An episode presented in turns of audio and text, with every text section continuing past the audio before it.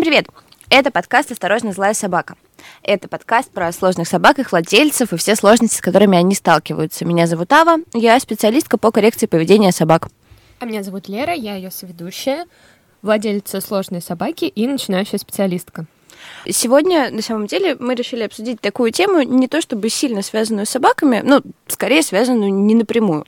Тема больше про людей, про то, как они справляются. И сегодня мы поговорим скорее про владельцев сложных собак. И обсудим мы сегодня, почему не стыдно пойти к психологу, если ты не справляешься. Сегодня у нас в гостях специалист, психолог Виктор. Всем добрый день, кто нас слушает. Меня зовут Данч Виктор, я психолог, психотерапевт и коуч. Как психолог я специализируюсь на всех видах тревожности, а как коуч на формировании будущего и все, что с этим связано. Маленькая деталь, почему меня сегодня пригласили, в том числе не только потому, что я психолог, но в том числе я сам был владельцем добермана очень много лет. Я уже мальчик взрослый, собака столько не живет, сколько человек, как бы, поэтому нам пришлось как-то попрощаться. Но что такое переживание по поводу собак и всего, что с этим связано, мне тоже знакомо не только с профессиональной позиции человеческих чувств, но и как владельца собаки. Спасибо, Виктор, что сегодня согласился поучаствовать как эксперт в нашем выпуске. И сегодня мы скорее будем задавать вопросы Виктору, а не обсуждать все между собой. Поэтому э, можно перейти, я думаю, к первому вопросу. Да, первый вопрос. А, Виктор, смотрите, к вам приходит человек и говорит о сложных взаимоотношениях с собакой и своих эмоциях на этот счет, что он условно не справляется. Как вы считаете, насколько психолог может помочь такому человеку, при условии, что с собакой уже работает отдельный специалист? Если сам психолог никогда не сталкивался с подобными проблемами или, допустим, вообще про собак э, знает ровным счетом ничего. То есть здесь про какую-то корреляцию личного опыта психолога и его профессиональной деятельности. Ну, можно, я бы тут немножко скорректировал э, момент в том смысле, что так или иначе любой психолог в процессе обучения про, ну, получает образование про то, как, э, как э, собака, в частности, там, домашние животные участвуют в любой коммуникации с человеком, так или иначе она тоже может быть понята как момент, потому что э, чаще всего, особенно собаки, становятся членами семьи. Если кошки в силу своей независимости там более контактны, менее контактны, то любая собака, так или иначе, она очень ориентирована на партнера, и поэтому люди начинают воспринимать собаку не просто как некое охранное существо, а в нашей реальности это сейчас просто уже члены семьи, причем часто это члены семьи, которые занимают очень высокие там иерархические позиции в семейных системах. Поэтому как бы я подозреваю, что любой психолог может быть полезен, но он будет полезен не в отношении собаки, а скорее в отношении чувств, которые есть у человека в отнош... Э, там, относительно себя, относительно э, там, своего питомца и так далее, и так далее. Да, я, например, как человек, который долгое время находился и, в общем-то, находится в терапии, прорабатывала свои какие-то эмоции относительно собаки, свои переживания с этим связаны, и очень много про это у меня было. Ну и как, на самом деле, специалистка по поведению, считаю, что давать рекомендации по воспитанию, содержанию собаки, по каким-то таким вопросам вне компетенции психолога. Виктор, а вы как думаете, может ли психолог придерживаться этих принципов, не понижая качество терапии? А я с вами соглашусь, потому что каждый специалист должен заниматься своим делом. И я как э, психолог э, считаю, что когда к тебе обращается человек, нужно работать с его эмоциями, а с поведением собаки и с какими-то там э, коммуникационными вещами надо идти к специалистам по работе с поведением или там кинологам и так далее, и так далее. То есть всему, всему свое время и всему свой специалист. Как психолог я вряд ли могу вмешиваться в какие-то вещи, там, давая оценки поведения собаки, в силу того, что для этого нужно знать там, зоопсихологию и прочие вещи, но, но как психолог я могу помочь человеку разобраться с его чувствами, например. Как, как он реагирует на поведение собаки, какие э, там э, поведенческие паттерны в нем включаются, поскольку, как я говорил раньше, питомцы становятся членами семьи, соответственно, на них же могут перекладываться так называемые про проекции, там, как на ребенка, как на партнера, как на друга и так далее, и так далее. У человека могут вызываться разные чувства, но это не значит, что я как психолог могу давать рекомендации, как мне воспитывать собаку, что как выстраивать с ней коммуникацию, чему обучать или не обучать, поскольку это вообще-то отдельная область, и я абсолютно согласен, что тут нужно обращаться к специалистам. Многие владельцы сложных собак э, и в целом люди, когда приходят к мысли о том, что им нужна психологическая помощь, уже оказываются в достаточно хлипком эмоциональном состоянии, и в них зарождается много сомнений. Соответственно, вопрос, э, как вы считаете, может ли человек, который собирается на прием к психологу, быть уверенным в том, что его там не осудят, не обесценят его переживания и в целом отнесутся бережно к его ситуации, эмоциям. Тут хочется просто еще сделать небольшую ремарку, что как бы я как опекун сложной собаки эпизодически сталкиваюсь с мыслями, которые я там выносила к психологу, и эти мысли, ну, как бы вообще не не очень уживаются с тем, как бы, что я гуманная специалистка, потому что, ну, правда, это сложно. Но вот вопрос в том, не будет ли осуждение каким-то таким вопросом, который находится в серой зоне, скажем так. Знаете, я не могу расписываться за всех коллег, поскольку жизненный опыт показывает, что люди очень разные. Но в идеале, скажем так, э, по неким там этическим и прочим нормам любого психолога, если мы говорим о профессионале, это с уважением относиться к любым чувствам клиента, который прибыл.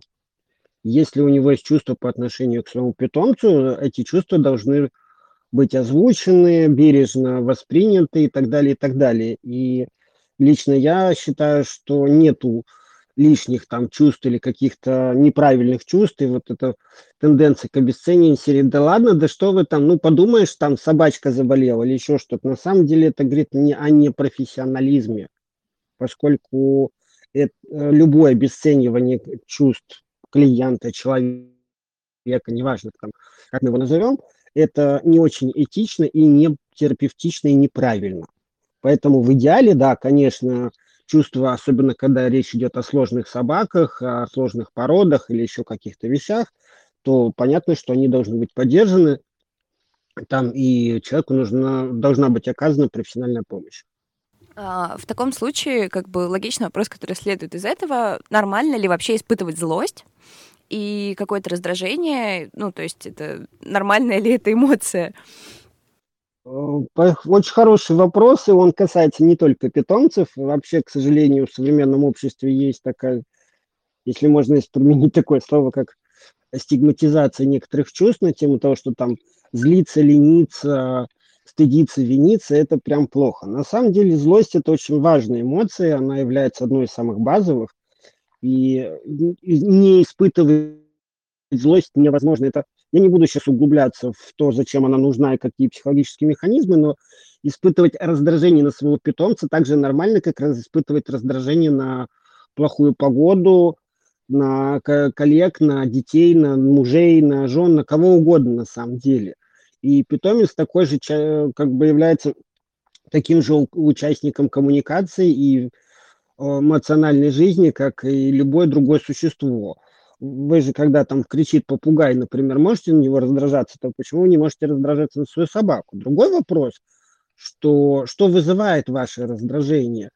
Часто мы путаем внешний стимул с внутренними переживаниями, и мы можем переносить свои внутренние напряжения, например, там, какие-то жизненные сложности, какие-то внутренние процессы, конфликты на внешний носитель, в данном случае на питомца. Из серии того, что там питомец сегодня в хорошем настроении, веселится и хочет играть, а ты там не выспался, уставший, тебя все бесит, и ты как бы пытаешься обвинять собаку в том, что она ведет себя сегодня неправильно, хотя дело-то не в собаке, у собаки просто хорошее настроение, а дело в ваших там чувствах, эмоциях и так далее. Поэтому да, злость нормально, другой вопрос, что мы с ней делаем, как мы с ней обходимся, и что мы переносим ли мы ее на нашего питомца и, допустим, там как-то ее выражаем некорректно, например, там пытаясь ударить или накричать или еще что-то. Ну, это вообще как бы такая...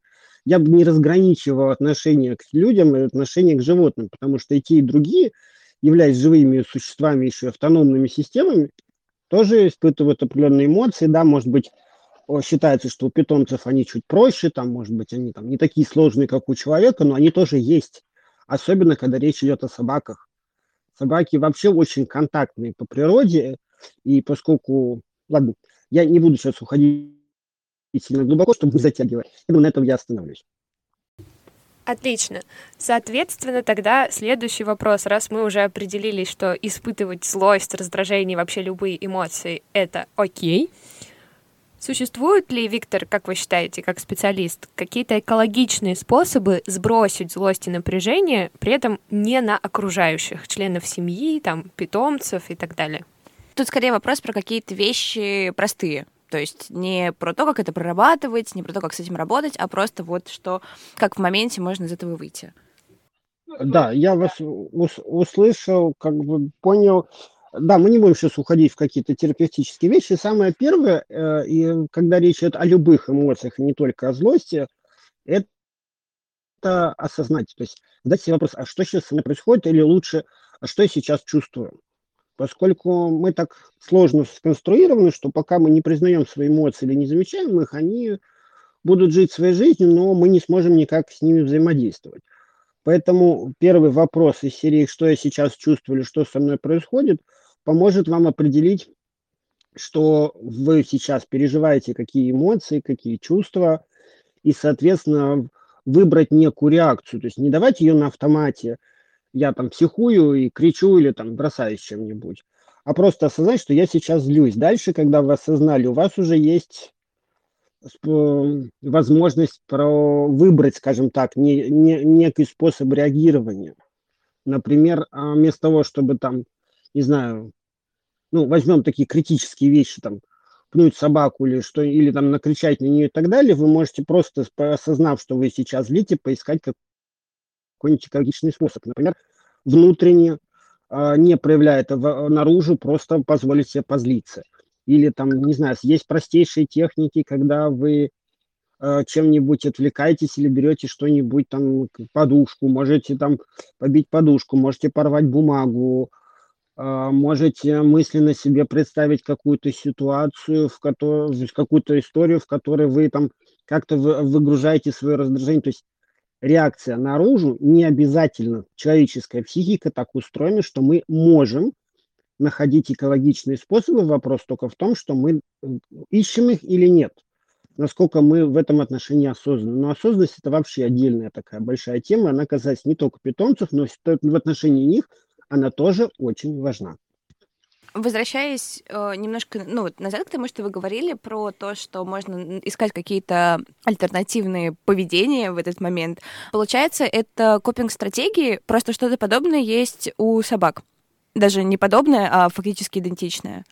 Ну, я тут скорее не, не могу расписываться за специалистов э, по, по, по, по поведению собак, как бы, но, скорее всего, да, копинг-стратегии есть у всего живого на самом деле даже у простейших там самый пример простой пример страха, когда я там читаю лекции по паническим атакам, начинаю с того, что если взять инфузорию в чашке Петри и добавить туда кислой среды, то она начнет отодвигаться. И, соответственно, это самая простейшая реакция страха. Ну, если так прям очень утилитарно. Понятно, что и у собаки, как у любого живого существа, тоже есть копинг-стратегии, реакции на поведение своего хозяина – Опять же, я здесь не выступаю специалистом, я могу только предполагать, что она тоже там как-то реагирует, как-то себя ведет, когда там хозяин, допустим, зол или раздражен, или наоборот грустен и так далее. То есть это нормально, у всех есть копинг-стратегии, они просто разные по сложности.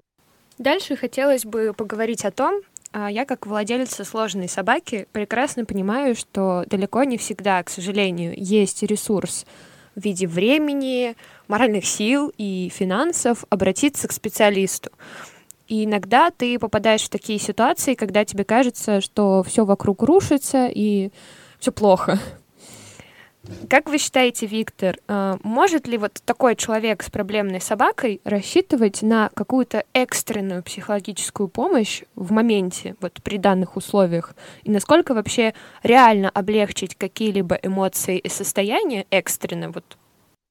А, вы знаете, такая тема, а, опять же, немножко скользкая в том смысле, что очень сложно расписываться за всех. Вообще, как бы я считаю, это моя такая профессиональная позиция, что э, не стоит разграничивать эмоции в отношении своего питомца и эмоции в отношении там, своих каких жизненных ситуаций или партнерства.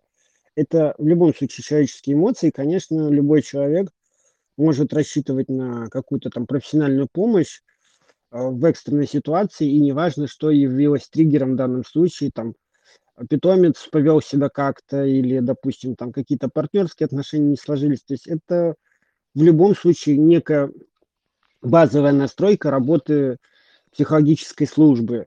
И да, любого человека можно вывести из какого-то пикового состояния, для этого есть специальные там технологии, протоколы и так далее, и так далее. И в отношении своего питомца в том числе у меня, я вспоминаю ситуации, когда мой пес болел, и как бы вся семья сильно переживала, и, и очень жаль, что не было на тот момент коллег, которым можно было постучаться и как-то выгрузить банально даже свои переживания по поводу того, что тебе страшно, тебе больно, там, ты не знаю, ты даже можешь злиться от того, что ты беспомощен, потому что очень часто, кстати, вот маленький момент, который, возможно, будет полезен слушателям, что наша злость, она не всегда является причиной как бы плохого поведения. Наша злость иногда рождается от беспомощности, особенно когда питомцы болеют, и вот это чувство беспомощности от того, что ты не можешь в моменте там помочь или справиться или там, не знаю, как-то облегчить боль, ну, если речь идет о каких-то тяжелых вещах, то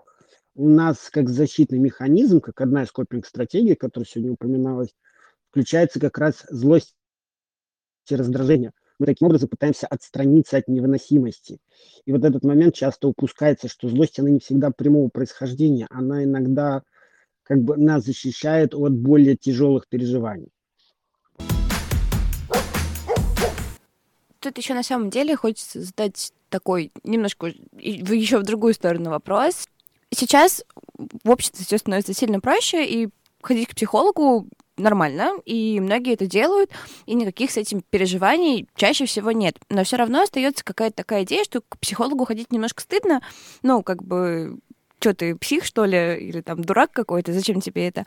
Ну, то есть э, с вашей точки зрения, как бы, насколько это релевантно, они вполне релевантны, как бы вообще психогигиена, особенно в наше время, становится очень актуальной, поскольку жизнь очень сильно ускорилась, и психика не всегда успевает адаптироваться. И, наверное, я бы чуть, э, как бы, учитывая тему нашего подкаста, я бы сказал так, что даже просто пойти к психологу, разобрать свои чувства в отношении питомца точно так же нормально, как пойти и пожаловаться на то, что у тебя там партнерстве или на работе какие-то сложности. Я вот считаю, что в этом нет ничего вообще абсолютно зазорного, и это нормально. Другой вопрос, что там, когда у тебя, там, не знаю, развод, ты бежишь к психологу, чтобы его пережить, но когда у тебя сложная собака, ты почему-то не всегда тебе приходит, скорее, наверное, в наше время пока еще не очень естественно пойти к психологу, обратиться там по поводу своих переживаний и пойти найти специалиста, который поможет тебе наладить отношения с собакой, например, там по, по, по поведению и так далее, и так далее. Поэтому я считаю, что это абсолютно нормально, естественно, и скорее я бы больше шел в сторону пропаганды того, что да, как бы это стоит делать. Это облегчит вашу жизнь и облегчит жизнь вашего питомца, а самое главное, вы сможете наладить контакт и выяснить там, какие-то причинно-следственные связи происходящего. Виктор, как вы считаете, насколько нормально было бы, если бы человек пришел к психологу, к психотерапевту, да, не будем здесь все вариации перечислять специалистов, и сказал бы, что, вы знаете, а вот меня направил специалист по поведению моей собаки, и сказал, что мне вот неплохо было бы, если есть возможность, посетить вот вас.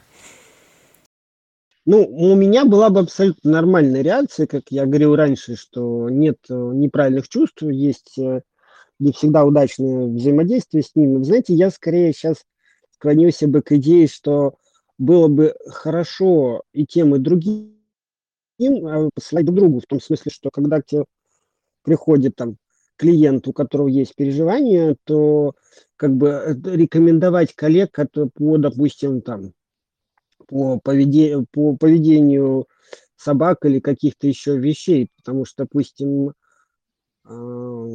люди же не всегда приходят напрямую с темой питомца. Они скорее могут приходить с какими-то эмоциями, там, э, семейными вопросами и так далее. Но в семье есть питомец, который тоже как-то взаимодействует там с тобой, с детьми, с э, супругами и так далее, и так далее. И тут я бы скорее, я бы скорее рекомендовал перекрестную, скажем так, рекомендацию, что не только ветеринар там или э, кинолог или специалист по поведению отправляет психологу, но чтобы психологи тоже рекомендовали обращаться к профильным специалистам, они пытались там действительно взять на себя божественную позицию и порешать все вопросы за собаку в том числе из-за какие-то специфики, потому что мы не знаем каких-то специфических вещей, если мы этой темой не занимаемся. Соответственно, мы не можем быть полезны человеку до конца, и возможно, что иногда дело не только в человеке, в его чувствах, но и в том, чтобы он разобрался, а что происходит с его питомцем, какие там есть особенности, и,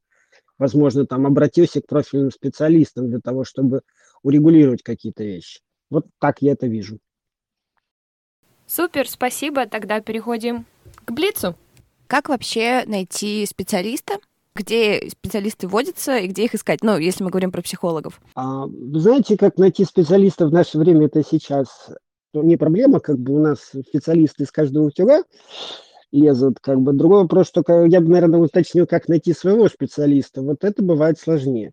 В первую очередь, я считаю, что ориентироваться нужно не столько на известность и популярность, э, сколько на то, что человек, во-первых, а, профильный специалист, то есть это, я всегда говорю, что я не верю в психологов-универсалов, не бывает психологов, которые умеют все и разбираются во всем.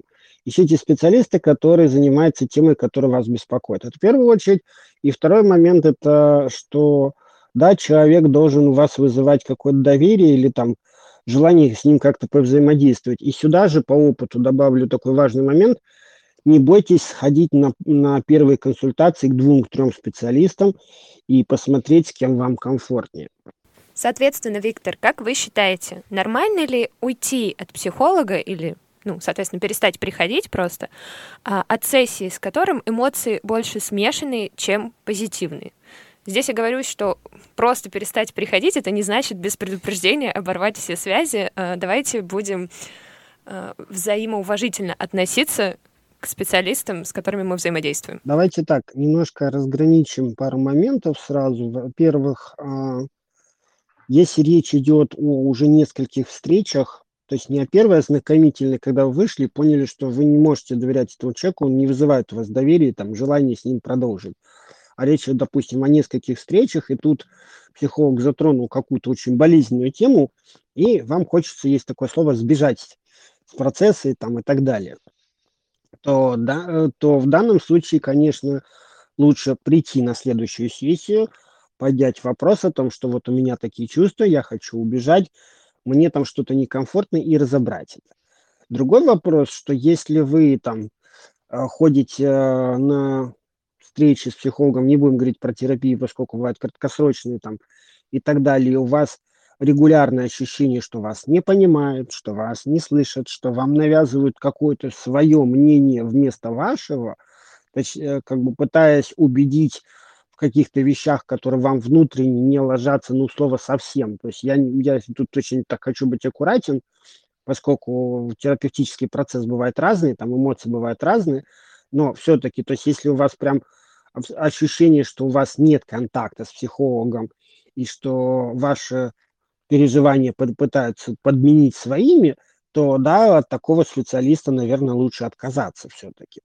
Но тут важно учитывать, что бывают разные эмоции, и не всегда они будут приятны. Вы не всегда выйдете из сессии с ощущением счастья. Вы можете выйти с озадаченностью или с какими-то переживаниями, и так далее. Но это уже скорее детали работы с психологом. Я думаю, на этом можно остановиться.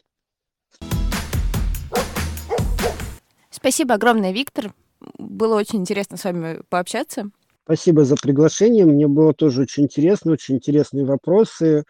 Очень любопытно было на эту тему поговорить, поскольку в моей практике это пока не очень востребовано. Вот, вот мое такое первое специфическое приглашение. Буду рад прийти еще. Если вас заинтересовал Виктор как специалист, мы оставим его контакты на запрещенные социальные сети в наших запрещенных социальных сетях. И в описании. Подписывайтесь и на наши соцсети тоже, все ссылки вы найдете в описании. И не забывайте про Boosty. Да, там мы выложим файлик, где расскажем про дыхательные упражнения и всякие другие практики борьбы с тревожностью. Это был подкаст «Осторожно, злая собака». Меня зовут Ава. Меня Лера, а в гостях сегодня был... Виктор. Всем пока!